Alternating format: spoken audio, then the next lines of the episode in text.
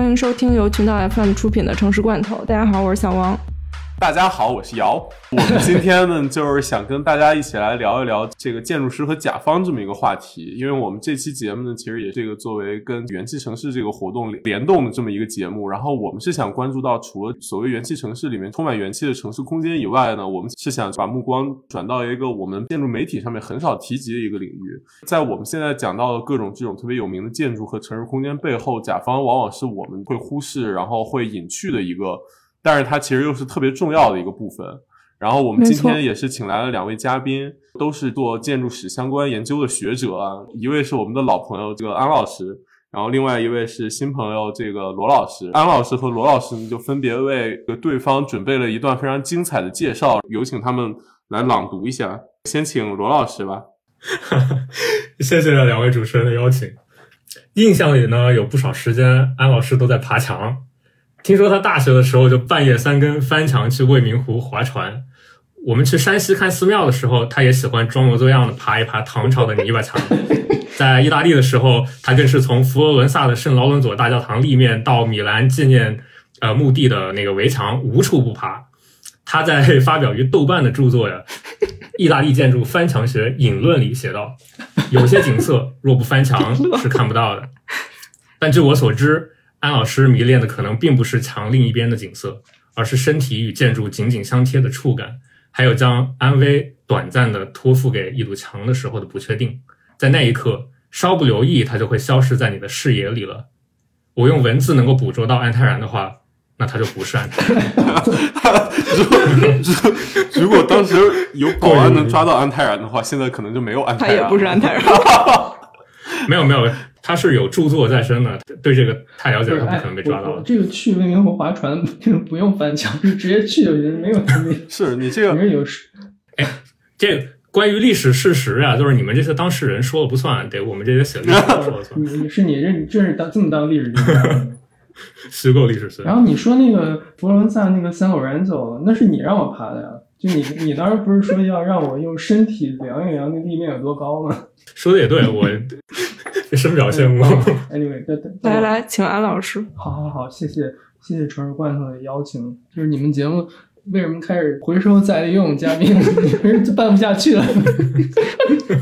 小心说话。因为我知道，主要是来这个给螺旋当这个捧，哎，叫什么？呃，捧哏。捧哏，对，当捧哏。嗯，到我了，到我了。罗老师名叫螺旋，据说自他在曼哈顿的大学生涯开始。他就自称罗而不是玄，这么一来，他不仅有个乍听起来不像个名字的中文名字，按我的理解，还在不同语言的反复往来之间刻意混淆他的姓甚名谁。在他发表于美国《Log》杂志的著名文章《困局与揭示》中，罗老师用他精湛优雅的英文写道：“艾斯曼和罗的隐微对话贯穿始终。”我一直以为这里的罗不仅仅指艾斯曼的老师科林罗，更是罗老师他自己，分明是他穿梭于虚实之间，在权威的裂隙和时间的碎片里游移。我无法确定今天浮现在听众耳畔的是哪个螺旋，而且我也没打算弄清楚。这个以后以后，安老师每次做客，这个阴阳怪气互相介绍环节啊，就可能是一个保留节。没错，那我跟柯林罗相提并论，啊那我就接受吧。毕竟我跟他一样，也没什么那个实践经验，所以聊起我们今天的主题来，也都是不知道在说什么。罗家人嘛，都是本家。对，来吧来吧？今天我们是聊甲方，虽然螺旋刚刚说自己没有什么。太多跟甲方接触的这个经历啊，但其实螺旋就是最近接了一个这个活的，他正在服务自己的一个土豪朋友，我们就从这个故事开始吧，讲起。服务，对，不是服务。哎，建那建筑师就是服务行业，做好服务，服务。来吧，但我这个连服务都还不一定接得到呢。呃，事情这个，我觉得很多学设计的朋友可能都有过这种经历吧。就你的朋友找你过来咨询，就是打引号咨询一下你的呃审美意见。就我那朋友，他是加州做计算机行业的，然后最近也是基本上实现了财富自由，呃，买了一房，然后准备做那个室内装修。对，他是不是说听说你是学建筑的，我来问问？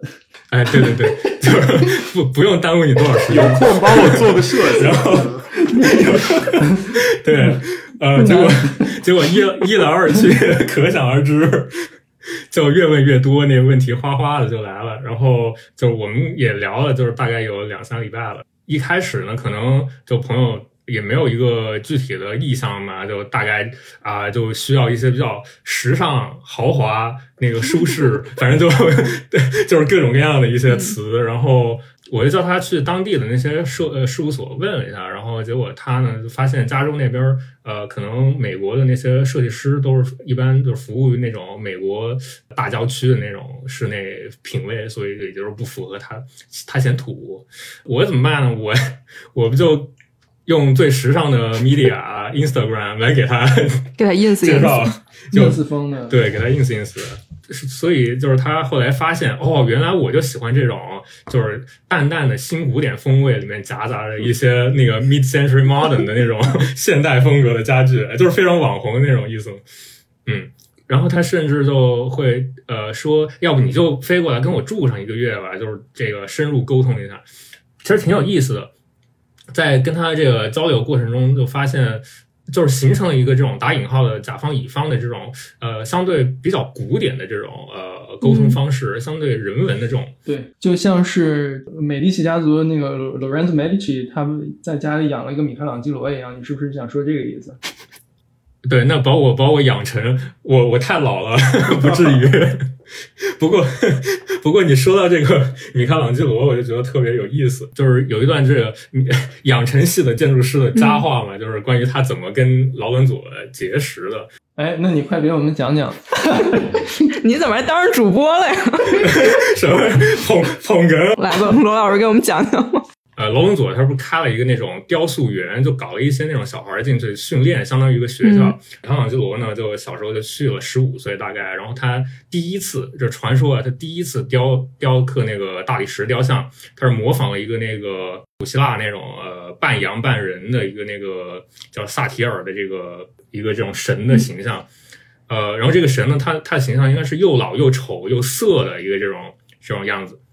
呃，那个美第奇的劳伦佐过来一看，哎，你这雕的不错呀，但是这个他不应该又老又丑吗？你这雕的这牙齿还这么漂亮。米开朗基罗就愤愤不平，就你这看不起我啊！他拿起那个凿子就啪嚓一下就把那个雕塑的那个牙给凿了，就就就敲掉了。然后这个哎，劳伦佐一看，哎，这小孩有意思。然后之后就跟那个米开朗基罗爸说，哎，你要不就把你那个儿子就我我把你儿子就当我自己儿子养，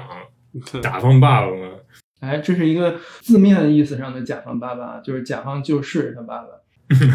哎，你说这个，我想到一个跟你这个案例正好相我们今天都是说甲方爸爸、甲方爸爸，但是我我有一个乙方爸爸的故事，嗯，就是这个也是美第奇家族，也是这个罗兰佐，就是劳伦佐呢，他呃有一个兄弟啊叫朱利亚诺，然后朱利亚诺呢，他有一个私生子。这个私生子在就是我们知道那个 Patsy Conspiracy，就是那个帕奇家族和那个美美第奇家族曾经打了一架，然后在打了一架的过程中，朱利亚诺美第奇，就是罗伦佐美第奇的弟弟呢，他就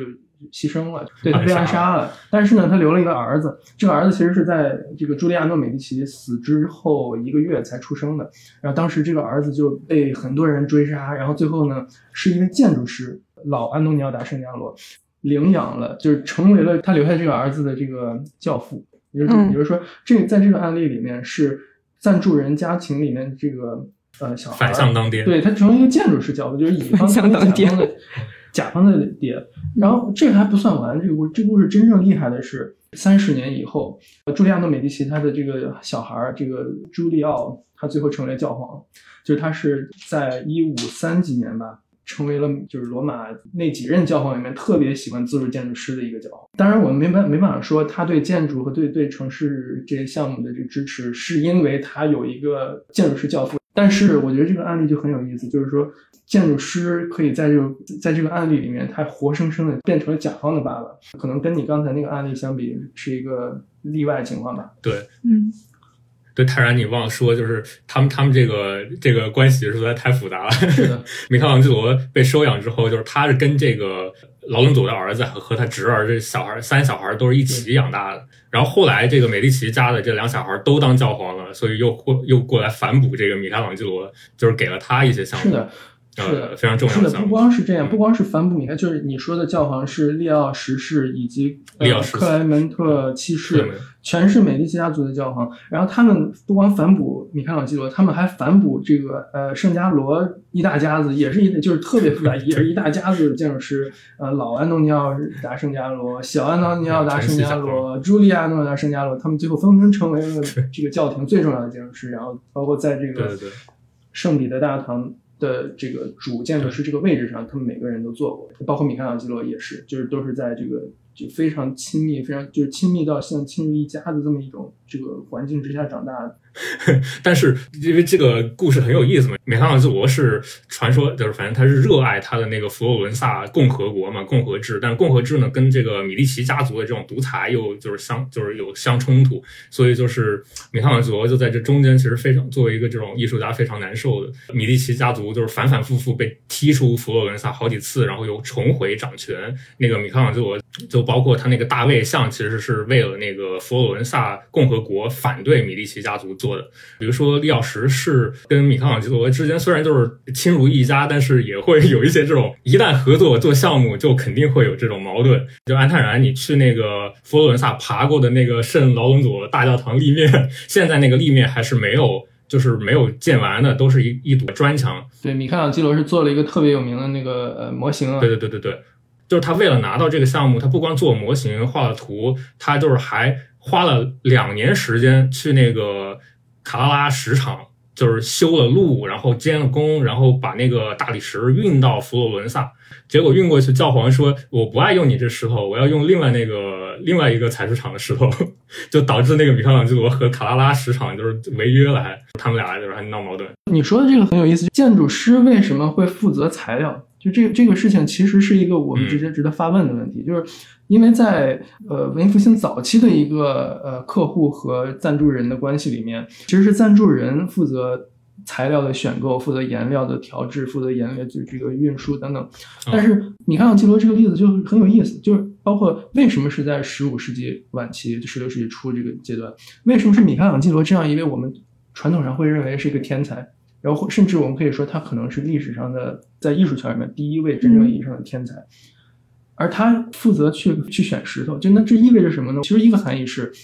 艺术家具有了更多的自主权，艺术艺术家具有了可以反对甲方的这个可能性。就是像你刚才说的，尽管他跟罗伦佐、美第奇和整个美第奇家庭有如此深厚的关系，但是也有很多的张力，有很多的矛矛盾，可能的矛盾和他跟各个教皇，这个教皇更喜欢他一些，那个教皇稍微疏离一些等等。是不是我们可以说，在这个时期出涌现出来了一种，并不是完全贴附于和并不是完全这个受制于甲方的这样一种是客户和赞助人的关系？我不知道你怎么看这个问题。就是中世纪的时候，其实呃，我们普遍认为可能啊没有就是建筑师这个身份，但是其实也不尽然。你也可以在一些教堂的那些，比如说地砖上看到一些建筑师的浮雕，就是他们拿着那丈量。呃，地界的那种棍子什么的，就穿着身士绅的服装，就其实他也有一个建筑师的身份。但是中世纪的时候，就可能建筑师他身份感是完全被呃埋没于那个甲方之下了。就是比如说一个教教堂，你说是谁建的，那都是甲方爸爸献给上帝的，就是他不会提到这个建筑师。然后到文艺复兴的时时期，就是你说的这个明显身份有了明显的上升，对自身的那个定义也就更加明确了。这个太重要了，就是名字这个事情。就名字是怎么涌现出来的？你刚刚说到这个中世纪的时候，石头上会刻谁的名字的问题，我想到一个例子，就是我们耳熟能详的建筑师阿尔伯蒂，他在佛罗伦萨的 Santa Maria Novella 的立面上，你看不到阿尔伯蒂的名字，你能看到的是甲方的名字，也就是这个建筑的作者属性，在那个时候可能会认为是甲方是资助人。而建筑师的名字是不被认为应该刻在石头上的。但是，比如说到二十世纪，我们看到什么赖特的名字就在赖特的房子就是一个角落里就放在那儿，对吧？就所以说这个这个已经发生了一个巨大的变化。但是还有一点，我觉得是你刚刚说特别重要的，那就是就在西方语境下，艺术家的名字的涌现是一个文艺复兴的历史过程慢慢出现的。就是它为什么这一点非常重要？如果我们认为中世纪的时候甲方是谁，可能那个唯一的甲方就是上帝，或者说上帝手下的各个主保圣人，就每个城市，你说这个城市的主保圣人是谁？那个时候，然后这个这个这个时候他们用那个词叫做 patron。就是我们用英语的这个语境下，它叫 patron 或者 patronage 或者是这样。你如果看这个词的历史，就 patron 它和 patrician 就是贵族那个词是同一个词。然后如果再继续往前推到拉丁文的那个根源上，比如说古罗马的时候，patron 和 patrician 它跟 padre 就是爹，就是就是爸爸是对，就是爸爸同一个词。也就是说，其实在这个西方语境或者说拉丁语境下。呃，甲方就是爸爸这件事儿是根深蒂固，是是源远流长的，完全可以找到古罗马和拉丁语的根源。所以说，我们今天管甲方叫爸爸，好像是这个一个一个很有很深厚的历史背景。嗯，我觉得你提这特好玩。但是除了这个，就是历史跟现在的这种对甲方称呼之外，其实我觉得这个词儿也是一个特别中国或者特别东亚的一个词儿。因为我自己在国外工作经历，我们都是管甲方叫客户嘛，都是 client，对，就是很少有说甲方这个词儿。对，可能都是自那个葛优的电影之后才这么叫的。对，我也有这种怀疑。就是可能改革开放之后，的合同开始流行，然后九十年代大家都在签合同，成为一种文化现象都。但是这个也很值得发问，就是你你为什么叫客户呢？那甲方感觉像是一个法律词汇啊，为什么要合同和法律的属性那么强？让我想客户这个词，client，它是一个商业社会属性的很强，就是说有客有主有你的顾客，但是呢有你的就是你是来卖，就是设计师是属于卖一种产品啊，就是卖服务啊，购买的人叫做客户。然后其实这里面有一个主客的感觉，卖的人和买的人就是一一一种商业关系，好像就是这么这么一种。权力模式，可是，在甲方乙方这个说法里面，好像是甲比乙总是要大一些，就是甲方总是爸爸，乙方总是要跪下，是不是这么回事？就所以很好奇，就是到底是这词儿是怎么就变成一个日常用语的，就从一个法律用语脱胎到日常生活中变成无所不在。小王和瑶在工作中有没有感到这种？爹味儿和爹爹爹味儿，甲方爹味儿。我觉得这个其实也是分情况，在国内的这种实践的语境里面，其实很多时候也是叫客户的，就是也不完全叫甲方，但是这个也分情况。其实我觉得甲方乙方这种称谓，就像刚才安老师说的，它就是。一个特别纯粹的这种法律关系，当你用这这么一个特别底线的这种关系来来做称呼的时候，你表达就是一种特别直接的权利，就是说退回到根儿上，我也比你大这种这种感觉，你明白吗？就嗯。不过你刚刚其实一说，我就想到你不会当着人家面叫他甲方，甲方都是背着叫的，而且都是带贬义的。就甲方哎，又叫我改方案，改来改去。对对对，你在你在正式称谓里面，一定是 说我今天要跟客户有个会，不可能就是领导告诉你说今天跟甲方开会啊，丫特傻逼这种。但，是就是背地叫甲方，当面叫爸爸。对，分享一个在美国这边知道的一个国内的甲方爸爸的一个小趣闻。国内的这个科技巨头企业（括号就是那个要磕头的那个），这个 找了欧美好多家设计公司，然后来同时为他们做一个新的总部的设计。然后这个总部是一个巨大的园区，然后里面大概分为五个板块吧，然后每一个公司设计一个板块。甲方的要求就是说。你这个公司如果来自纽约的话，你这个板块就要是纽约风格。然后你这个公司来自纽约风格，对。然后一个公司来自普林，就是说你这个就要有普林的风格。甲方跟乙方的会啊，它不是以一方向这个客户做展示这样一个形式进行的，它是每次呢就要求要把这五家设计单位都集中在一起，就是说每个阶段的这个展示。要求五家单位同时在场，然后向一个甲方这样的汇报。甲方就是为了调动五家乙方单位的主观能动性啊，在这个设计过程中呢，这个要求呢，就是说每次集中汇报，然后每次在这个会上呢，甲方会在会上点名表扬这个五家中的其中一家，就是说在这个阶段做的非常好，非常满意，然后又会选出做的他们彼此觉得比较不理想的一家，然后来集中批评。就是说，虽然五家公司都接到了这个委托项目，但是要有这个内卷的意识，要互相竞争，然后来比比谁做的更好。公开处刑。对对对，大概就是这么一个事儿，就特别好玩。就我觉得它其实就是一个特别赤裸的这个甲方向乙方 宣示自己权利的这样一个。就感觉这个文艺复兴教皇也干这事儿。教皇就是爸爸嘛，这词源也是啪啪是，的，是同一个词。但其实瑶刚才讲这个，我觉得跟我们每学期 Studio 结束之后，后面这个平图啊什么的，其实感觉是很像的，也是一个公开处刑的这个过程。对，建筑师平图为什么特别重要？而且嗯好像是平图是一个区别于其他这个艺术工作者的一个重要的标志，那就是建筑师要把图挂出来，并且公开公开，处刑。是不是可以认为，在建筑行业里面，图纸有如此高的重要性，比如而不光是图纸啊，包括其他的这种交流途径，比如说模型。为什么最开始要有建筑图纸？为什么要最开始要有建筑模型？很大程度上是为了跟甲方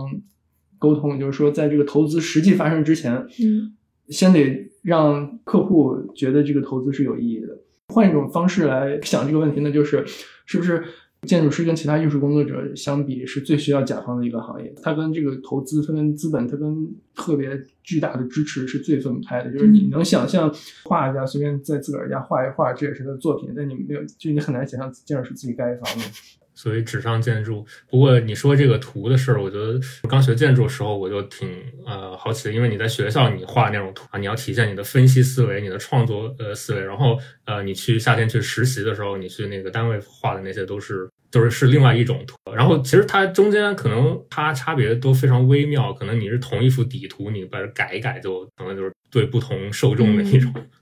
呃，对这个还挺微妙的。我觉得这个也跟建筑师怎么像，比如说怎么向甲方推销自己，怎么向比如说学术界什么的推销自己，其实这个也挺相关。最开始螺旋分享他接触这个甲方嘛，尤其是这个甲方是一个完全没有建筑学背景的一个甲方，螺旋使用就是 Instagram，然后我觉得这也是一个就是很现代的一种新的工具。我就挺好奇历史上有没有，比如说就是类似于 Instagram 这样的东西，或者说这个早期的书啊、作品集啊是个什么状态？皮拉内西是不是就是一个启蒙运动时的呃启蒙运动 Instagramer？对，但皮拉内西这个案例我就觉得有意思，因为他他的图啊如此成功，以至于他好像就成了一个纯呃那个 Instagram influencer，就是他都不用做建筑了，他就做一个一个建筑，他他不用拿项目，他就靠那个出图就行了。说到这图也也很有意思，比如说米开朗基罗他做的那个。呃，去罗马有那个卡皮多利奥广场嘛，是的米开朗基罗过世之前，那个都都没有完成的。之所以修成现在这个样子，是因为他过世之后，有法国的那个一个建筑师，还有就是呃，也是一个雕版艺术家 Dupera，就印了很多他想象中应该完成的那个卡皮多利欧广场的样子。然后后来这个他的那个图就如此受欢迎，导致后来那个 Giacomo della Porta 接手了这个项目之后，就直接按他那个图做了。其实我也不知道他是不是美开朗基罗是是这么想的。对，这跟你的设计流程差不多啊，找一些这个比较流行的 对网图图，大家都喜欢，就实现一下。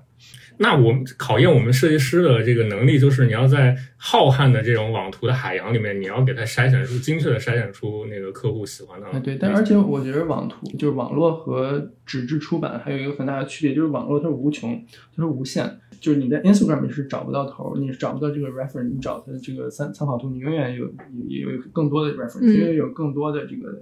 呃先例和可以可供你参考的。呃，而纸质和呃印刷媒介好像你感觉还是有一个边界的，然后这个就让我想到，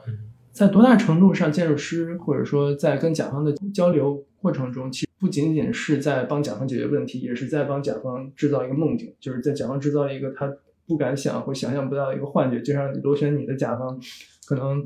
他只是想要一个奢华的感觉啊，但是你给了他一个可能他自己本身想象不到的一个，但他其实会更喜欢的一个结果啊。就是建筑师是不是有这样一种凭空制造幻觉的这样一种能力？就像是那个《盗梦空间》里面那个嗯制梦师，他叫 architect。我觉得就是在这个一来一去这个对话过程中，就好像是一种说的，就是有一些暧昧就感觉，是一种呃生产的过程，就是生产有点这种呃 physiological 的感觉。对，就是你凭你凭空制造了一个需求，就是需求只是模糊的知道。对，就像你要好像生娃一样。其实姚之前给我看过一个文艺复兴时期在菲拉雷特菲拉雷特呃说过的一句话，我不知道姚你还记不记得？就是我觉得挺有意思。啊，怎么突然 Q 我？我这正抠脚呢。就是 对对，我 我想说的就是建筑师造梦嘛，我觉得这这从古从古至今就是十五世纪中期，菲拉雷特他那个非常著名的呃一本书叫这个。Architectonic Book 献给那个米兰公爵呃斯斯福尔扎的那个，他编造一个非常美好的故事，就是他在那个书里面就虚构了，哎，这个米兰公爵已经邀请他来规划一个城市。在这个过程中呢，他们意外的发现了一本就是古代国王写的一个叫叫《黄金之书》的一个这个神秘之书，然后里面就规就是就描绘了一种非常美好的理想城市，是由规则的那种几何形构成的平面。这个理所当然，他们就需要按照这个这个虚构的这个书里面来规划这个虚构的城市，有两个这种正方形相叠加而成，形成一个这种八边形这种形状，然后镶嵌在一个圆形正圆形的这种护城河里面。当时他们管那个中世纪叫现代嘛，就是用于抵抗他们那个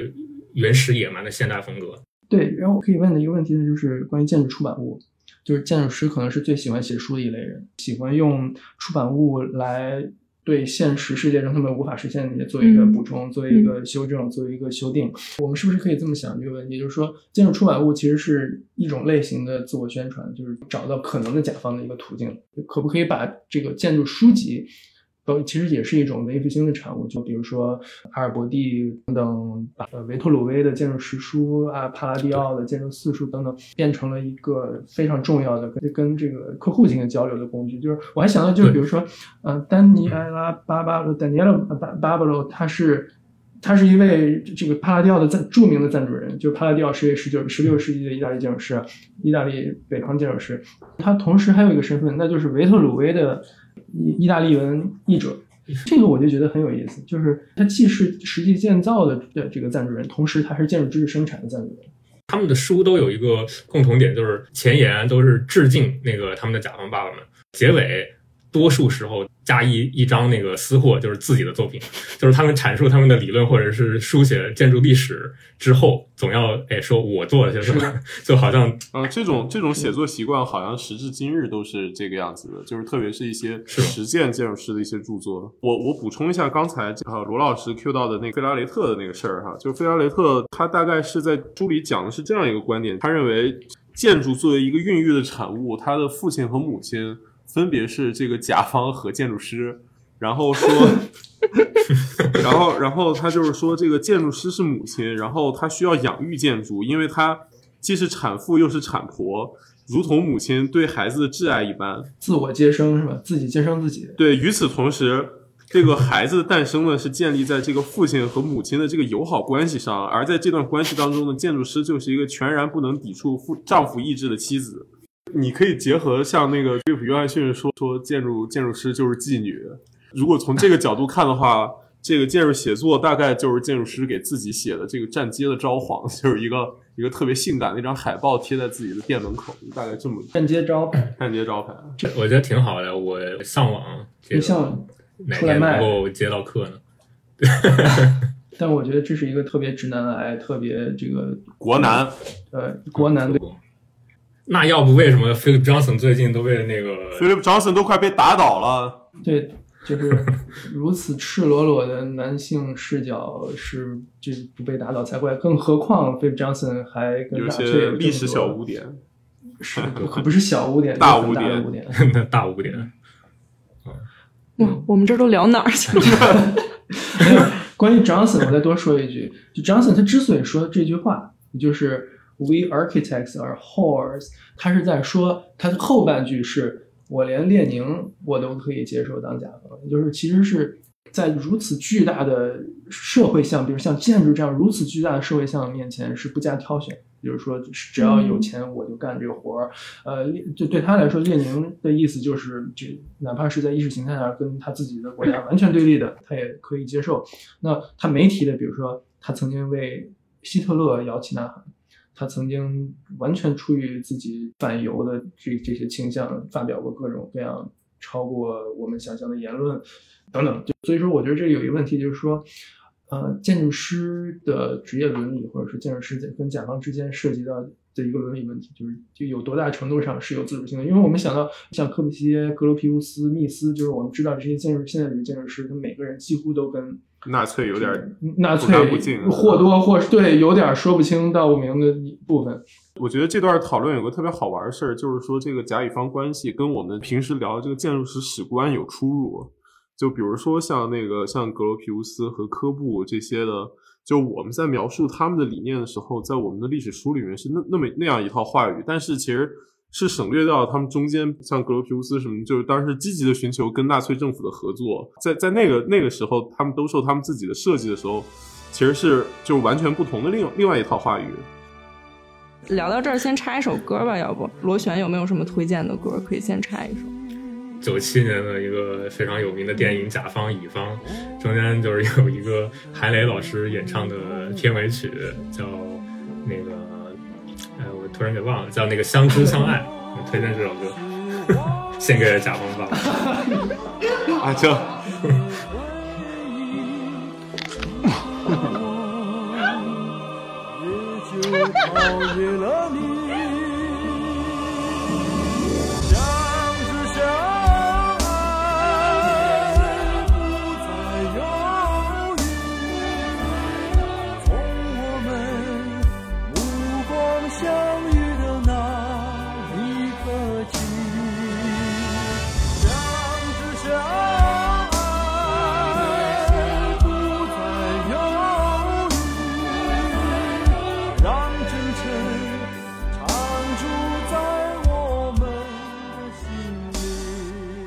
觉得还挺有意思的一个就是贝尼尼跟路易十四的那个故事。嗯，贝尼尼去去到巴黎的时候，当然他是为了卢浮宫的那个设计。去到巴黎的时候，他已经是一个六十来岁一个老大爷了，但是路易十四当时是个二十多岁的小伙子。最后，路易十四和他们关系没处好，然后贝尼尼就灰溜溜的又回到罗马了。我举贝尼尼这个例子，是因为我想到他是在多大程度上是因为甲方他受到了教皇的赏识，他这个在比如一个这个巴贝里尼家族的教皇喜欢他，于是他成为了罗马的几乎所有建筑项目都是他来负责。巴贝里尼教皇倒掉以后，新来了一个教皇，那个新来教皇是前面那个巴贝里尼教皇的政敌，于是呢就把这个贝尼尼之前的所有的这个设计都加以怀疑，比如说圣彼得大教堂，当时贝尼尼在这个立面旁边左左右建了两座这个钟钟楼嘛，然后新教皇上任以后，发现这个钟楼下面有裂缝。然后就把这个裂缝的这个呃责任全都归在了贝尼尼身上，因为贝尼尼一一夜之间变成了一个大家唾骂的对象。很多其实之前非常讨厌贝尼尼的人就跳出来把他数了一顿，比如说波罗米尼，就是贝尼尼著名的相爱相杀的 巴洛克建筑师。然后贝尼尼他非常的就是觉得自己很无辜，他觉得时间一定会证明他是对的，那个裂缝不是他的责任。然后几十年之后，在他死后，大家才陆陆续续发现，其实那个两座钟楼裂缝的原因不在贝尼尼，而是贝尼尼之前的那个呃呃圣彼得大教堂的主建筑师 Paolo Maderno，呃马德尔诺。的责任就是他，其实马德尔诺是是做地基的，贝尼尼只是在地基的上面做钟楼，但是钟楼出了问题，大家都来怪贝尼尼，然后贝尼尼就就失失势了。但是其实他也没有失势很久，嗯之后又出来一个新教皇，他又获得了新教皇的信任。所以其实，在这种委托设计的这个或者说豢养体系下，就是这种像就类似于中国古代这种门客一样，客户和呃设计师的关系之下。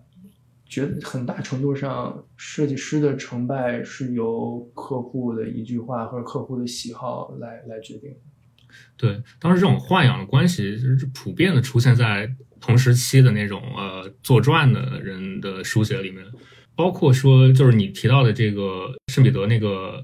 跟 Maderno 一起做那个项目的时候，就是我之前特别感兴趣的一个非常当时认为才华非常平庸的一个建筑师叫呃 Gerolamo Rinaldi。雷纳尔蒂，他是那个更有名的那个 Carlo Rinaldi 的爸爸是吧？啊，爸爸是都是家族企业，就是全家出动。对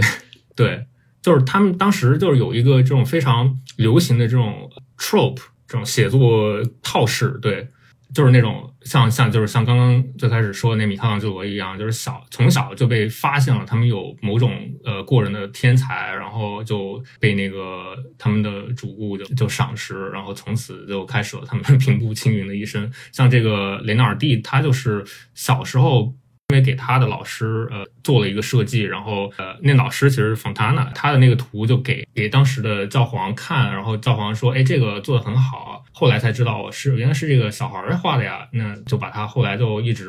呃放在身边，后来收归为御用建筑师。神童叙事。对，但后来像他就是晚年设计了贝尼尼的呃罗马那个四四合喷泉正对面的那个宫殿，就是潘菲利宫，就是这个呃雷纳尔蒂开始建造的，然后后来。那个波洛米尼也是跟在他身边，跟他当学徒，也有参与这个项目。呃，他就他拿到这个项目，就是因为教就当时的教皇就是那个呃潘菲利家族的那个呃 Innocent 呃十十世就特别喜欢他，喜欢波洛米尼，排斥他们前任教皇那巴贝尼巴贝里尼家族的那个喜欢贝尼尼的那个，所以确实这个搅和在这各种政治里面，其实有点像时代变了，但是其实很多东西没有变，就有时候哎，那个你你说这个波罗米尼和贝尼尼的这个，我也想到一个小故事。嗯呃，也是在从巴贝里尼教皇到潘菲利教皇的这个转化过程中，就是你会发现，嗯本来是贝尼，本来是贝尼尼的活儿，就不让他干了，停停了，然后给了这个呃波罗米尼。其中一个很著名的一个建筑呢，是那个呃 Palazzo di Propaganda Fide 传信宫，嗯就是专门负责这个大外宣的扩大天主教宣传范围的，就专门这么这么一个机构的那个主座，就主要的建筑啊，本来是贝尼尼的活儿给了波罗米尼，正好贝尼尼家就住在那个建筑旁边儿附近。然后波罗米尼呢，他拿到这个活儿，他觉得趾高气扬了，他长舒了一口恶气，然后就在那个朝向那个建筑的立面朝向贝尼尼家的那个方向雕刻了一对儿驴的耳朵，就是用来羞羞辱呃贝尼尼。然后贝尼尼呢，他也不示弱，他在他自己家朝向那个传信宫的角度立面的墙上雕了一个巨大的呃男性生殖器。原地结婚吧，相爱相相爱相杀。其实说，其实我觉得说起这个波罗米尼的这个是人生啊，也是其实他最后当然是因为抑郁症，这个自己结束了自己的生命，是一个蛮悲剧的一生。他可能在很大程度上也是跟他处理不好跟甲方的关系是关系很大的，就是他的嗯性格上的非常的嗯乖张和任性，呃和自自负吧。然后跟贝尼尼这种游刃有余、如鱼得水，这个喜欢 social 的性格非常不一样，想想是令人唏嘘。嗯，你说到这儿，正好我们这场录音不是直播嘛，然后收到一个场外听众的提问，说听了这么半天，到底有没有这个甲方乙方相亲相爱的例子呀？太有了，这个我对太有太有了。比如说大家都知道的耳熟能详的建筑师的例子啊，呃，一个是密斯的例子，就是密斯最著名的一栋建筑，也就是范斯沃斯住宅的甲方是一位呃呃医生啊，她是一位呃单身女性医生，然后她选到密斯的这个过程呢，也是一个从她跟密斯暧昧到有很多说不清道不明的关系，很多人推测他跟密斯其实是关系远远超越了一般的客户和设计师的关系，而至于有没有更进一步的关系，这个我们不得而知，但是极大可能是有的。然后到他们最后撕破脸，呃，设计的范斯沃斯住宅因为隐私、因为漏水、因为等等呃洪水蔓蔓蔓延等等各种各样的原因，呃，包括其实当然一个非常最主要原因是造价，就是远远超过了他的预算。最后，他跟密斯由相爱变成相恨，然后一纸诉状把密斯搞上法庭。这是一个一个例子，但是其实类似例子还可以举科布西耶，科布西耶和他的女客户，这个是有明确记载的，他们是是是是睡过的。注意你的用词。这这轱辘掐掉就是，就是答案就是是的，绝对是太油了。不过我可以讲一个故事，就是那种轻松一点的，又是米开朗基罗，说他那个雕刻那个大卫这个雕塑的时候，雕完了，然后他那个有一个政府官员，就是聘当然聘用他的那个政府官员就过来说，哎，这个看着好是好呀，就是那个鼻子有点大。米开朗基罗就很不屑一顾，你还评价我呢？然后他，但他也拿甲方没办法嘛，所以他就爬上楼梯，然后爬到很高的地方，他意识到，哎，我站这么高，人家也看不到我。在具体在干什么，所以他就抓了一把那个大理石的粉末，然后就一边假装在那凿，然后一边就把那粉末往下撒，然后那个就然后回过头说：“哎，你看那个现在怎么样？”然后那个官员就说：“哎，雕的好，雕的好，简直栩栩如生。”当然，这个这故事真实性真实性就不知道了，因为是收录在那个瓦萨里的那个那个书里边的。瓦萨里反正都是是米开朗基罗的小粉丝。对，这个瓦萨里也是一个专门嗯、呃吹米开朗基罗的，就他写了一整整一本书，叫什么《La Vita》，呃，艺术家的故事。其实目的就是把米开朗基罗放在整个艺术，在他看来艺术史发展的最最高峰。不过还有意思，就是那本书里面就记录了好多这些乙方智斗甲方的小故事，读读起来特别像那种阿凡提智斗那种大地主的故对事，，推荐大家看。关于这个，我再补充一个，其实我想引到另外一个话题，就是关于这个工资的事儿。就布鲁内莱斯基，呃，修那个圣母百花大教堂穹顶的时候，他跟他一起共事的，就还有就比他长一辈的那个嗯迪贝尔蒂、吉尔贝蒂，这他们就是一直有竞争关系。然后，呃，就关于这个修穹顶呢，就是布鲁内莱斯基是才自傲，就觉得机械啊什么的都是我发明的，然后这个一直都都是我在主导这个项目，为什么你拿的工资还比我高？他就非常不满，然后就有一次他就呃装病。因为他知道，如果他自己不不在场的话，那吉尔贝蒂根本就不知道怎么弄，呃，所以那些工人就开始抱怨了，哎，我们到底应该怎么弄？呃，最后那个最后那个布布伦莱斯基他他他他就是呃病殃殃的就说，哎呀，这个呃我是就是就是可以了，但是就是哎有的人还跟我抢功，反正都是说特别那个狗的那些话。最后他们就是对他提出，就我们分工，就是呃，你吉尔贝利，你你干你的，我干我的，就是你你去选那个容易的干，你别跟我争功劳。我觉得还有一点可能我迅速的指出来，就是为什么这个呃 Ghiberti 就是吉尔贝蒂和布鲁内莱斯基他们之间的这个竞争关系特别特别重要。我举个例子，就是啊、呃我们刚刚在讲圣母百花大教堂，大教堂前面的这个洗礼堂的这个呃洗礼堂的门的是这个建筑设计竞赛里面，布鲁内莱斯基和基贝尔蒂。一个是第一名，一个是第二名，其实也是基贝尔蒂他拿到了这个设计，然后布鲁内莱斯基没有拿到。但是历史上通常认为布鲁内莱斯基那个设计更好。那嗯为什么他拿就是基贝尔蒂他拿到了这个设计呢？一种解释是跟螺旋刚才说的钱有关系的，就是正面看两个都挺不错。你如果把那个 这个他们的设计的那个门的那个模型啊，就是那个铜门的模型，你给它翻过来，你会发现基贝尔蒂的非常就是替甲方着想，他把那个能抠掉的铜铜的部分他都抠掉了，然后帮这帮甲方省了不少这个原材料，所以就是我我觉得关于这个钱，关于呃这个报酬的讨论，也是在很大程度上是被历史写作所淹没的。我还想到一个例子。达芬奇讨薪的故事，就是达芬奇他在就是法国人把米兰占领之前，他是一直在跟这个斯福尔扎家族工作啊。但是斯普尔扎家族的这个路德维科·斯福尔扎雄才大略，他同时还喜欢拖拖欠工资。达芬奇就罢罢工不干了，联合几个艺术家一起罢工。然后最后斯普尔扎解决这个问题的方法，他是给了达芬奇一个葡萄园庄园。所以我们可以看到，达芬奇在这个梳理自己遗产的时候，莫名其妙有一个庄园，就是在这个艺术家的生涯里面，就是还是相当少见。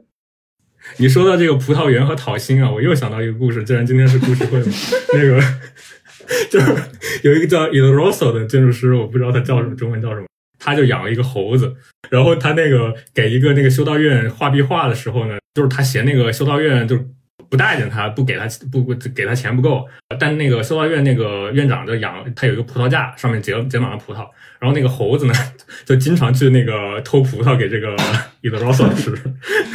然后结果后来被那个院长发现了，就就惩罚这个猴子，就给他挂了一个重物。这这个画家呢，就他就给那个重物上又装了一个轮子，就让那个猴子还能到处跑。到后来那个就是这个惩罚结束了，这猴子就就很很不乐意，就想要报复那个修道院的院长，然后就就拿起那个石头，就又就又跑到那个房顶，就把他们那个房子砸的稀巴烂，把那石头扔到那他房间里面。所以得罪了那个乙方也是挺可怕的。如果他还养了一只猴子，得罪了乙方。得罪了乙方的猴子。那小王，你要不要 Q 一下流程呀？我们在聊什么呀？我都忘了。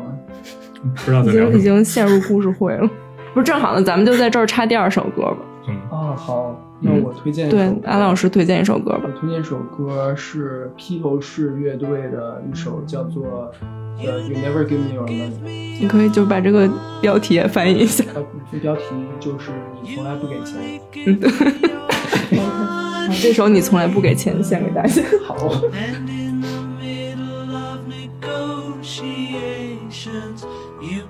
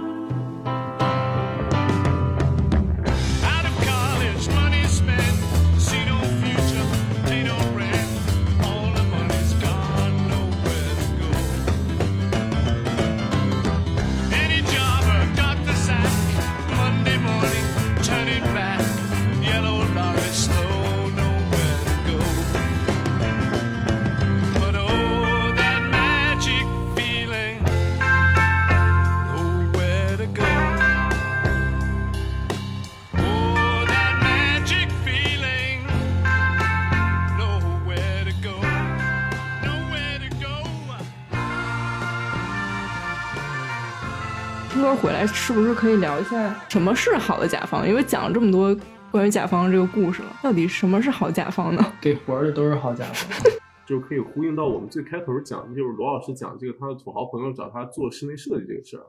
就是他们这个关系虽然就是看起来非常的，就是非常的虚无缥缈，非常后现代，是通过这个 Instagram 来这个做这个设计的沟通，但本质上其实是一个非常就是像安老师说的一个非常这个呃人文主义的非常古典的这样一个甲方乙方的关系，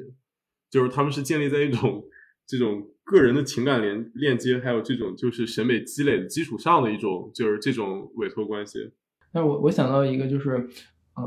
我我本科的老师啊，呃，董董老师董董玉干，他曾经说他喜欢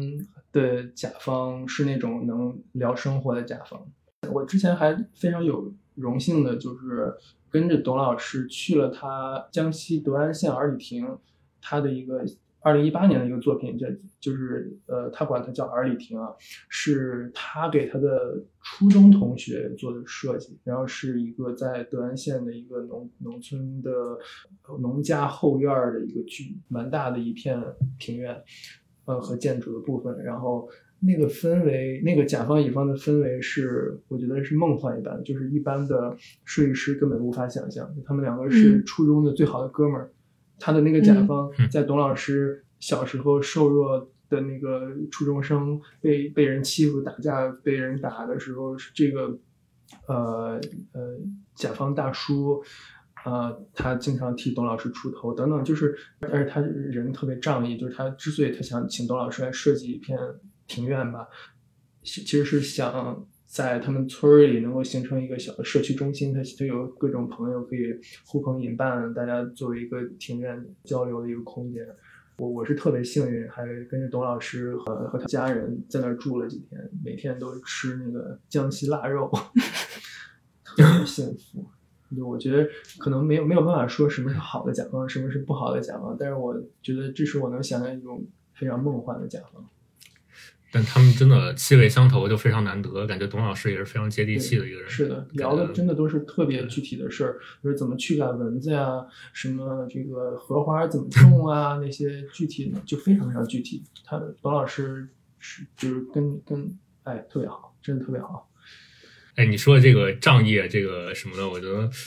密特朗请那个贝聿铭去卢浮宫建那个金字塔的时候，受到很多非议。当然，这官方说法了，但是我觉得也挺感人的，就说哎，我不会像那个路易十四抛弃呃贝尼尼一样抛弃你的。这个比方说出来，他还真不害臊的。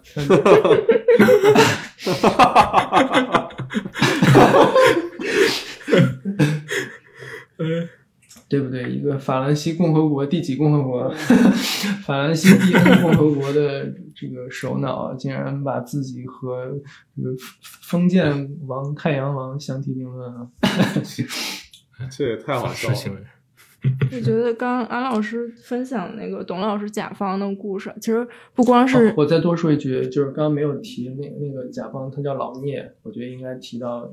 嗯嗯呃，出于尊重。就是刚才安老师提到那个董老师跟他甲方的这个故事，我觉得不光是因为甲方跟乙方的关系融洽而显得这个甲方特别好，也是因为安老师说这个甲方的这个出发点就是想营造一个社区中心，是一个给大家呃一起相聚，然后为了这个社区或者为了这个城市。呃呃，形成一个更好的气氛的一个地方的这种出发点，我觉得这是一个就是好的甲方特别可贵的一点。跟之前有一期我跟瑶聊到那哥伦布的那个甲方，其实有有点像。哎，那你们呃要不要跟观众这个重新介绍一下是什么情况来着？是听众，哦，听众，就这里说的哥伦布是呃美国的印第安纳州的一个小城市，然后这个小城市发展起来主要是因为当地有一个这个做发动机制造的这么一个企业，它之所以很有名，是因为他的第二任这个呃 CEO，也就是这个创始人的侄子，然后名字叫做欧文米勒，他是一个建筑爱好者。呃，在世的时候呢，投资了很多这种就是明星就是有名的建筑师在这个当地的一些公共建设，就是从市政厅啊。然后到他自己的住宅啊，然后包括他建了一个这个呃建筑学校，在这个哥伦布。然后他后来甚至建立了一个基金会，然后这个基金会的主要任务呢，就是说给这个哥伦布这座城市，呃，聘请有名的建筑师来做设计。这个基金会的运作机制就是说，那个如果你是哥伦布的一个，比如说你是一个这个商业机构，或者说你是一个这个公共机构吧，然后你需要建一座房子，然后这个欧文米勒基金会呢就负责向你推荐很多这个建筑师，就是美国的或者哪儿的都有。然后这个有一个有一个建筑师的名单，然后你在上面选择这个一个你认为比较合适的这个建筑师来给你做设计。然后呢，你们呢，你们两个就是一个正常的甲乙方关系，但比较特殊的是，就是欧文米勒基金会呢会帮你支付这个设计费，也就是说，这个设计是一个呃是一个无偿的设计，是一个这个基金会来负担，但是呢，同时就是欧文米勒基金会又不介入到这个你作为业主跟这个建筑师的沟通过程里面去，就其实是一个非常理想化、非常对建筑师来说非常乌托邦的这么一个一个好的中介，对他其实可以这样理解，他甚至是就是说帮你帮你吆喝，还给你钱，就是他会向这个有需求的这个客户啊，就是说他们介绍说，就是有哪些我们比较熟悉的建筑师，他们分别擅长什么做什么东西，然后我们比较推荐的是这位、这位还有这位，然后你来选一选。就是你你喜欢的，如果你有你特别喜欢建筑师不在这个名单上，我也可以帮你找。然后你不要担心费用，这个我帮你付，你只需要就是这个花钱把你自己的楼盖起来就好。哎，你说这个欧文米勒的例子，就让我想到这个另外一个小故事，就是可能是二十世纪纽约建筑圈儿最重要的一位建筑赞助人之一吧，Phyllis Lambert，这个密斯的西格拉姆大厦的甲方家庭的那个千金的那个女儿，就是她是这个特别喜欢建筑，像欧文米勒一样，一直想学建筑。然后在大概二十多岁的时候，呃，去到那个伊利诺伊理工去学建筑，恰好当时伊利诺伊理工大学的那个建筑建筑、呃、校长是密斯，然后他是迷恋密斯的建筑。然后当那个他爸，也就是西格拉姆集团，是一个嗯卖酒的，就是酒厂就就这个呃企业，要建这个在纽约建总部大楼的时候，一开始选了另外一个建筑师和出了另外一套方案。然后他当时人在欧洲，他专门写了一封非常长的信，说服他爸爸说一定不要选这个建筑师，一定要选密斯。呃，为什么？最后他爸爸听从了他的嗯这个、呃建议，然后成就了可能是纽约二十世纪最重要的一一栋摩天大楼。然后这个 Phyllis Lambert，他不仅仅是西格拉姆大厦的重要的促成者，他同时还是加拿大 Canadian Center for Architecture CCA 就是加拿大建筑中心的创始人。而加拿大建筑中心是北美整个北美最重要的的建筑研究机构，现在几乎可以这么说。所以就是也是一个想当建筑师的富二代，如何促成了一个建筑一种类型的建筑文化，一种北美特有的建筑文化吧。我想起那个类似的例子，就是我以前去听艾森曼的讲座，每次听就是他那第一排总会坐一对夫妇，就是看上去非常不起眼，就看不出他们有多有钱什么。这对夫妇那个 Elise Jeff Jeff Jeffrey Brown 就其实就是赞助了艾斯曼很多项目，然后包括甚至艾斯曼妻子的那个 Cynthia 的那个出版的那些工作，很多你都可以找到他们的名字。他们就是以前也是学建筑的，但是就是自己没有成为建筑师，就通过资助的这种方式来完成他们的梦想吧。成为不了艾斯曼，可以成为艾斯曼的金主。刚才安老师说这个西格拉姆大厦，就是我知道一个西格拉姆大厦关于这个甲方乙方很好玩的故事，但是这个乙方不是呃建筑师，是一个画家，就是这个罗斯科，当时就是受委托 给这个西格拉姆大厦餐厅画画几幅画。然后呢，罗斯科本人呢，就是特别反对这种，就是就是特别不喜欢西格拉姆大厦，觉得那是一个就是有钱的混蛋才会去的一个地方。然后呢，他就是接了这个活儿，但是画了几幅呢，就是就相当于是一种对甲方的反抗吧。他画了几幅就是那种呃乌漆抹黑的那种画，就就是特别特别压抑。他原话就是说，希望把在那里吃饭的每一个王八蛋的胃口都毁掉。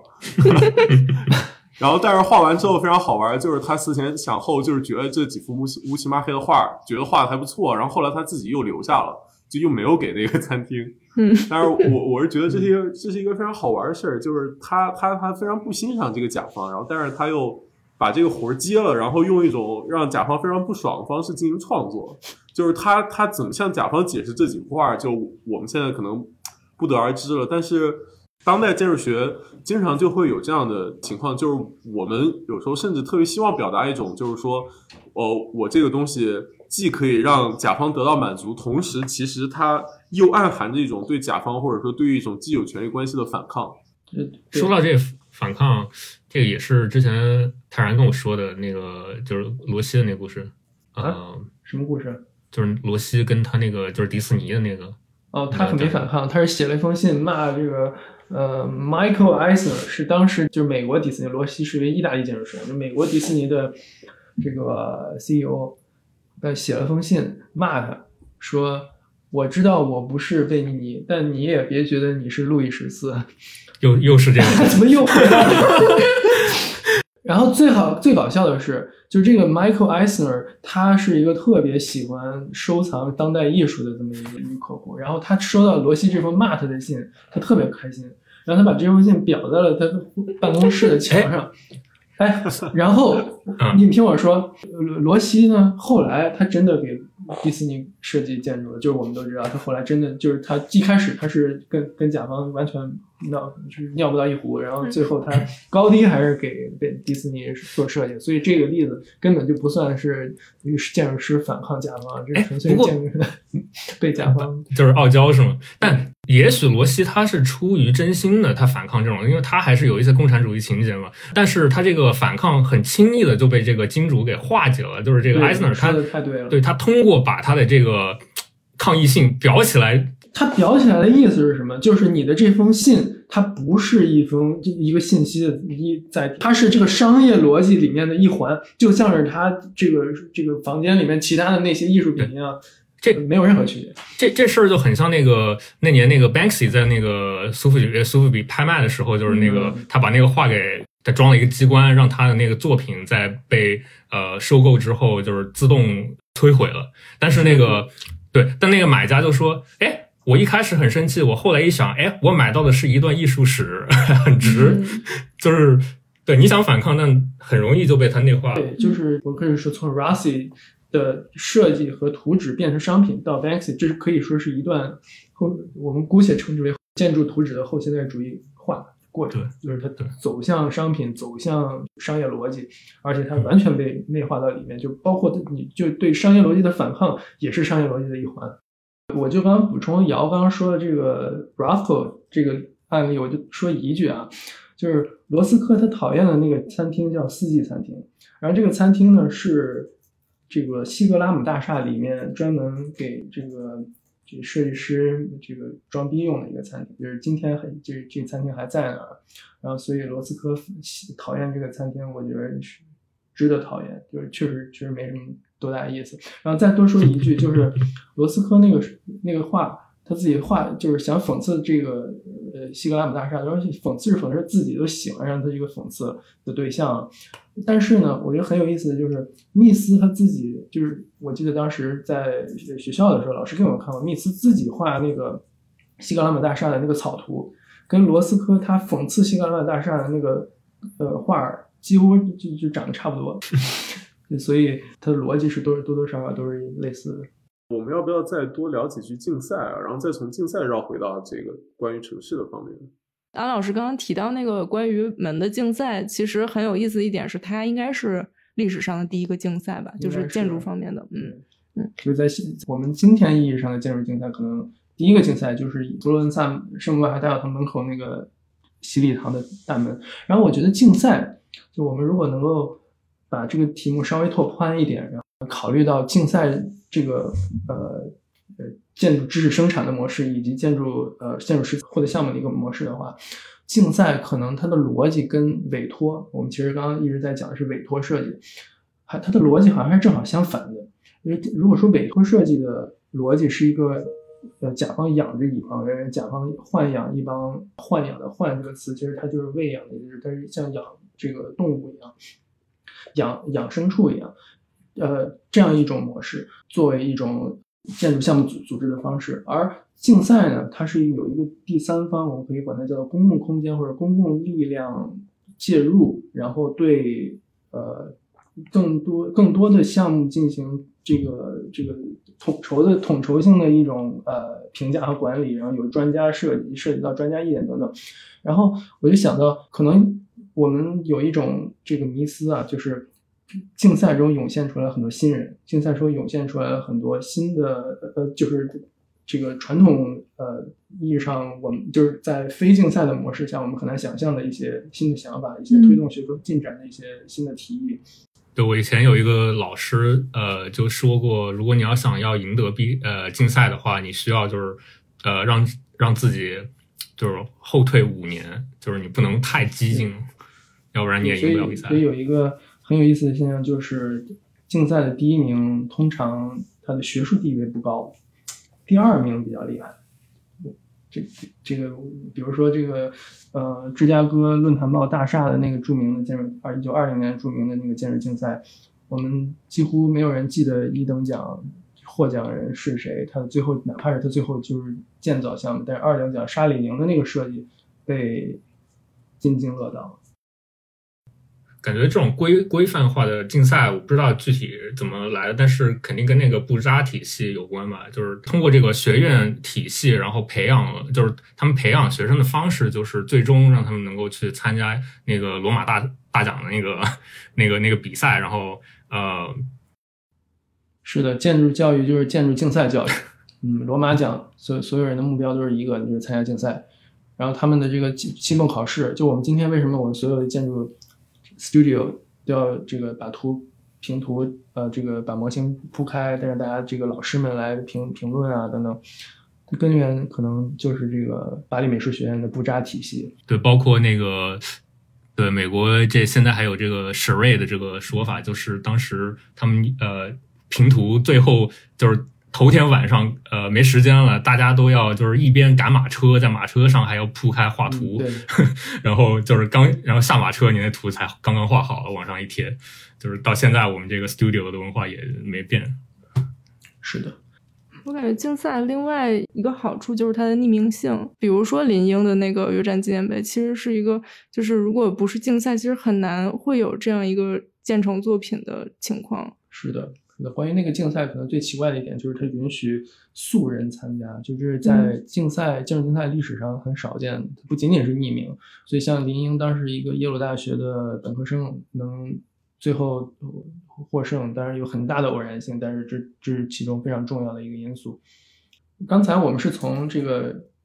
就是西方建筑学语境下，第一个建筑竞赛是呃圣母百花大堂门口那个呃洗礼堂的大门的竞赛，也就是 Ghiberti 对 Brunelleschi 的这场竞赛聊起。然后关于这个跟城市有什么关系呢？那就是城市的这种荣耀感是一个文艺复兴的产物，正如同建筑竞赛是一个文艺复兴产物一样。城邦的，就是就可能城邦是一个时代错乱的一个说法，就是但是在文艺复兴的那个政治背景下，很大程度上每个城市就是像一个小国家一样，呃，城市的荣耀就是国家的荣耀，然后所以竞赛就是在这个语境下涌现出来一种组织建筑生产和知识生产的这么一个模式。对，呃，我还想补充一下，就比如说，呃，之前提到那个佛罗伦萨那个大卫的雕像，呃，就是因为它作为一个共和国，其实它像这种组织竞赛、竞赛什么的，也是彰显了它的一种 民主氛围吧。然后那个，呃，像当时那个大卫雕像，他们即便是把它放置在那个市政。呃，就是公共空间的哪个地方这一点儿，都组织了一个非常庞大的这种评审会，然后就包括当时非常有名的这些大师级的人物，包括达芬奇啊，他们都都参，还有圣加罗啊这些呃，朱利安诺德桑加罗这些人都参加了，然后就我们还有非常完整的这种呃记录，就是他们每个人发表意见。我我觉得这个雕塑应该放这边，就能够彰显我们的这个什么 republic。呃，就是共和的这个意志，然后有的又觉得啊，我们应该放在这这里，就怎么怎么样。呃，就是它这个过程本身也是，就是他践行自己呃城邦理想的一个一个那个实践嘛。是的，就所以这个当洛伦佐美第奇晚年走向有点像凯撒一样，就是从一个共和气氛和民主气氛很浓郁的这么一个城邦政治，慢慢走向一种寡头政治的时候。米开朗基罗肯定是失望的，就是当然那个时候米开朗基罗还轮不到他失望，他当时还是个小孩儿，但是呃，这个意思就是说，当时的政治氛围，为为什么是佛罗伦萨，就是而不是别的城市，就是别的城市它是独裁的，它是还是一个中世纪模式，而这个这种相对我们管它叫现代一些的这个政治组织模式，催生了类似于这个公共话语和公共空间的一个公共讨论的出现。呃，建筑竞赛也是可能，可能也是在这个背景下开始涌现吧。对，我觉得这这里面就有一个非常重要的点，就是说建筑竞赛这个东西作为一个就是这个城市的城市空间这种公共参与的一个讨论，就可能它这个讨论本身，呃，甚至可能比这个最后选出来建建哪个建筑，就是建建造哪个方案可能更重要一点。就是它作为一个公众参与的一个讨论的呃一个一个形式。可能本身也是非常重要的，而且它讨论的本质可能也并不是建筑学或者说是艺术，它更多有时候其实是非常复杂，可能是意识形态的，然后啊、包括就是一个城市的身份认同的这样子的呃话题是远大于就是说呃如我们是是否应该选择一个更进步的一个更先锋的建筑。对我对你说你你提到意识形态，我就想到一个小故事，就是圣路易斯大拱门的世界竞赛的故事，嗯就是圣路易斯拱门，可能很多听众都去过啊，是这个城市的地标。关于这个竞赛有很多很多可以聊的，比如说它的这个呃，因为匿名竞赛，所以这个小沙利文，也就是老沙利文他的儿子。呃，赢得竞赛，但是一开始那个竞赛组织方他都叫沙利文，他没有想到是会有一个儿子，他就把这个奖奖杯就发给了这个他爹，嗯然后他爸正在开着香槟庆祝的时候，那边打来电话去更正，然后他爸爸就开了第二瓶香槟，说那我们就来庆祝儿子的胜利。这个就是当时这种故事是是那种就是有街头小报的感觉，但是我觉得跟跟姚刚才说的这个有关系的是什么呢？是这个大拱门，它当时这个竞赛结果出来以后，被很多人攻击，被很多人在意识形态的层面。呃，否定原因是这个拱门长得跟墨索里尼一九四二年的那个 Esposizione 叫什么？就是世界博览会还是什么？就是建筑博览会嗯。一九四当时就肯定是这个二战的这个正战激战正酣的时候，举行的这样一个宣示法西斯建筑和法西斯意识形态的这么一个一个一个一个大型展会，国际展会。然后在那个展会上，墨索里尼他主张设计了一个大型大拱门在在罗马，但是这个没有实现。但是那个拱门长得跟圣路易斯的那个拱门一模一样，完全一样。那你那肯定大家就会说，那你这个设计是不是抄的墨索里尼？那如果你抄墨索里尼的话，你这个设计的合法性在哪？你在美国自由民主的这种热土上，而且这个拱门的意义是什么？那意义是圣路易斯作为美国西进运动的桥头堡。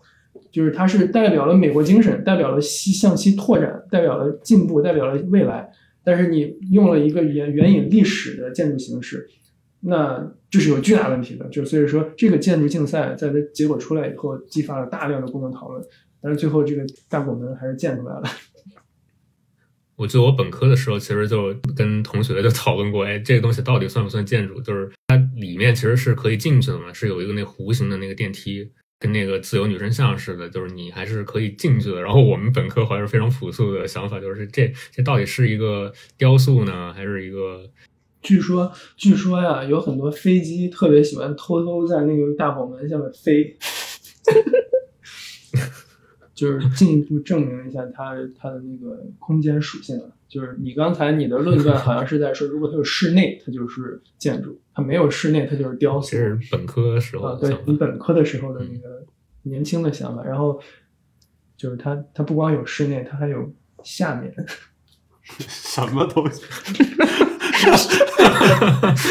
这轱辘掐了。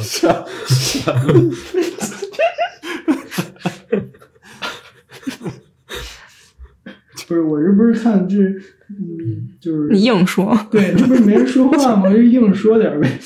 其实竞赛我们上次选题的时候有一个点就是讲挺有意思的，就是刚才其实也提到过，就是说其实呃竞赛本身除了公众参与以外，就是它我们通常认为它是一个推动我们学科边界或者说推动这个设计进步的一个一个很重要的形式，但其实我们对这样一个就是它它是否真的能推动设计进步这个事儿其实是存疑的。就像刚才安老师讲说，其实建筑竞赛是一个第二名的游戏，就是说，如果你你你走的太靠前的话，它这样一个就是一个一个评审的机制是很难让这个过于先锋、过于激进的这个项目赢得竞赛的嘛。嗯 l a v i l e 瓜斯是第二名，然后那个呃沙林在呃芝加哥论坛报竞赛是第二名。哎，那个那个露丝那个大柱子是第几名？我我我没有印象了。这是一个迷思啊，就这是一个神话，建筑竞赛神话一点零，那就是第二名比第一名好。对，因为第二名比第一名激进，但是这在多大程度上是这么回事，这个是就是很难讲啊。反正是都是汗水，都是无数人的辛勤的汗水，也就是这陪跑啊。对，就是还是说那个是不是就是一定建成了，它就是它建筑的成品？就是很多时候竞竞赛联动的，它会也会出一本册子，就是那个收录各种优秀的呃方案。就是我觉得很多时候反倒是这些在纸上的这些设计，它确实是一种是一种迷思，但是可能反观建筑史有很很多这种案例，是的，建筑史就是迷思的历史。对，而且反倒是这种，就是反倒是这种没有建成的，它具有了一种某种是的，特特殊性，就是或者是神秘性，呃，让你就是感觉跟建筑师的这种对乌托邦的向往相契合。哎，对，就是我有一个一个特别特别有趣的体验，就是毕尔巴鄂原本是一个衰败的西班牙西北的一个工业港口，然后它是通过这个呃引入了这个就是盖里的一个一个非常精彩的古根还有美术馆的设计，然后突然之间就成为欧洲文艺青年聚集地，然后进而后来就变成了一个旅游业城市。就后来我们也非常熟悉这个模式，叫做毕尔巴鄂模式嘛。嗯然后因为毕尔巴鄂的成功，出现了很多的模仿者，然后有一个非常有名的就是呃，最后埃森曼赢的那个加利西亚文化城。然后我当时也是就是去加利西亚文化城的那个那个那个地方，然后在里面这个就是埃森曼这个建筑里面有一个展厅，就是专门用来展陈这个当时参与竞赛的所有的方案。当时我就有一个很奇妙的体验，就是里面那个当时参赛的很多方案都比其实我当时身处的那个埃森曼的建成项目要精彩很多，但是也就只剩下这个落灰的模型，然后放在那个角落里面，然后整个这个加利西亚文化城最后也变成了一个烂尾的项目，就是时至今日也没有完全的完工，然后里面人人也非常的少。罗老师跟安老师也是这个艾森曼专家，可以来聊聊这个。这个得让螺旋来替艾森曼辩护一下。我我干嘛要辩护呀？我也不知道，我没去过。但是那个呃，不过说到这个文化城，我还是挺有感情的，因为我第一篇豆瓣文章我就写了这个，就本科的时候写这个，还给我增加了几千的阅读量，后来给我删了，写的太差了。他这个项目确实，他把那个山丘，那就是非常神圣的一片呃地方，就是对于那个基督教来说，呃，相当于就是梵蒂冈以外最神圣的一片土地，然后他把那个山丘给推了，然后呃重新用这个建筑来构成重重构了丘顶的一个这种形状，而恰恰它还就是没有建成，像要说的，而且就是呃没有建成就已经沦为了一个废墟的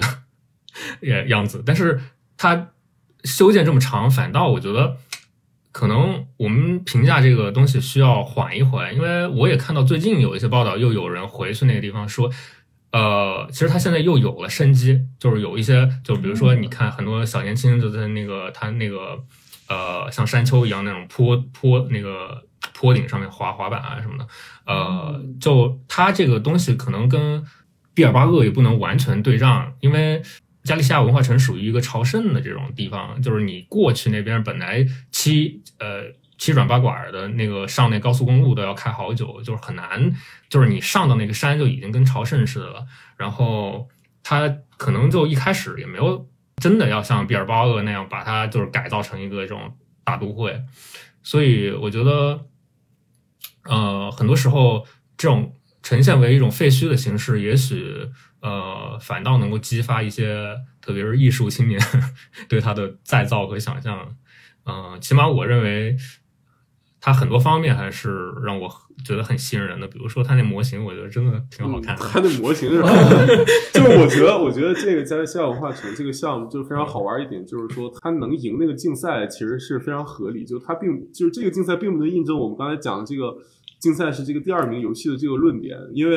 就是如果放在一个竞赛语境下，就该艾森曼赢。嗯但是它可能就是一个说从竞赛到一个建成项目之间会有一个一个这样子的一个出入，嗯，或者说他不应该赢，他应该是一个什么？他应该当第二名名。。对对对对对对，从毕尔巴鄂模式这个成功和失败，其实有一个有一个很明显的观察，就是说，其实甲方在我们在这个城市生活、城市空间里面是非常重要的一个角色。就是像像这些成功与失败，这个你很难说是因为这个建筑师的呃建筑师角色的好坏，然后来影响他的成败。其实其实决定这个东西生或者死是甲方，就是说如如何通过设计影响城市，并不是设计师应该考虑的问题。然后，而我们设计师的日常讨论里面又常常忽略甲方，就是这是我们就是我们这期节目的初衷吧。嗯，其实小王可以聊一聊城市这块儿。